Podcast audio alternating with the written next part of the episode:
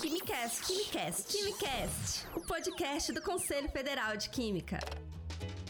Começa agora mais um KimCast. Eu sou Rosiane Assunção e no programa de hoje nós conversamos com o Edson Ticianelli, que é professor da Universidade de São Paulo, a USP. O professor, que é referência em eletroquímica e atua no Instituto de Química de São Carlos, é um dos cinco cientistas brasileiros que recentemente passaram a compor a lista de membros da Academia Mundial de Ciências. Confira agora. KimiCast, KimiCast, KimiCast. Ah, professor, eu queria que você eh, falasse para a gente sobre a Academia Mundial de Ciências, né? Qual é o trabalho que vocês desempenham na academia? O nosso envolvimento, no Brasil tem, vamos dizer, centenas de pessoas que já participam antes de mim, né? Uhum. Já são membros dessa academia. Na verdade, é uma, uma honra que é dada às pessoas, né? Pelo trabalho realizado, por, por, por outros tipos de contribuição à pesquisa, à ciência.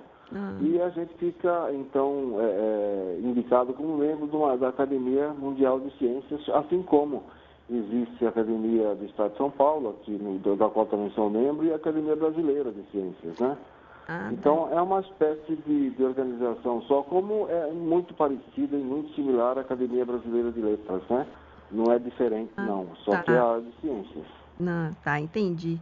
E um dos seus trabalhos é, é sobre energia por hidrogênio, né? Que é uma Isso. fonte de energia sustentável. Queria que você explicasse para a gente como funciona essa conversão do hidrogênio em energia. Isso é a eletroquímica que faz mais parte da minha linha de pesquisa, né?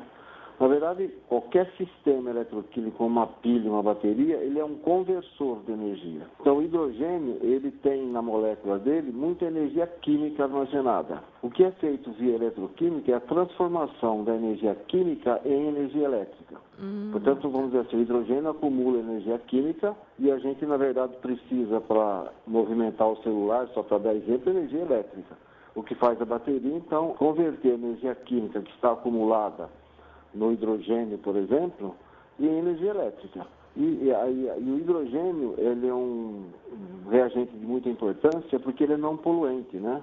Por exemplo, o hidrogênio ele não existe na atmosfera, mas ele pode ser gerado, pode ser gerado a partir de um, de um processo denominado de eletrólise da água. Então a água é convertida através de energia elétrica uhum. em hidrogênio e oxigênio. Aí então se, o mesmo sistema faz a conversão de energia elétrica em energia química.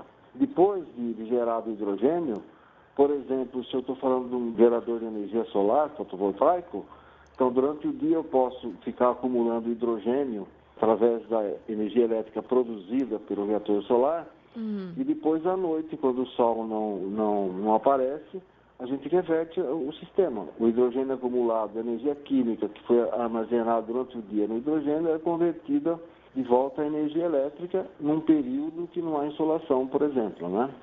Tá. E a importância do hidrogênio é, é, é, o seguinte, o hidrogênio vem da água e volta para a água. Uhum. Portanto, é, ele não tem nenhum impacto sobre o meio ambiente, absolutamente nenhum. Uhum. É diferente de outros geradores, por exemplo, que acabam é, levando, por exemplo, as termoelétricas, que se falam muito hoje, levando ao consumo de combustíveis fósseis e jogando uma porção de poluentes na atmosfera, né? Em particular CO2, que é responsável pelo efeito estufa e todos os transtornos climáticos, né? Que a gente tanto observa nos dias de hoje, né? Pessoal, para fechar, é, eu gostaria que você falasse para os nossos ouvintes sobre a importância da química para a vida humana, né? A química, ela, ela é, vamos dizer assim, a, a base que dá sustentação ao desenvolvimento de todos os medicamentos, né? De todos os processos de industriais que a gente conhece é, tão, tão comum, né? Normalmente as pessoas associam a química ao, ao lado pior, né, da poluição, das coisas desse tipo. Mas da mesma forma que a química talvez gere um pouco de subprodutos, dependendo do tipo de aplicação, ela também trata no, no, no, na preservação do meio ambiente. Eu trabalho na preservação do meio ambiente. KimiCast, KimiCast, KimiCast. E este foi o KimiCast com o professor Edson Ticianelli, que é um novo membro da Academia Mundial de Ciências e que tem trabalhos importantíssimos aí para o nosso cotidiano. E para mais informações, acesse www.cfq.org.br. Um abraço e até a próxima! Você ouviu o KimiCast, o podcast do Conselho Federal de Química.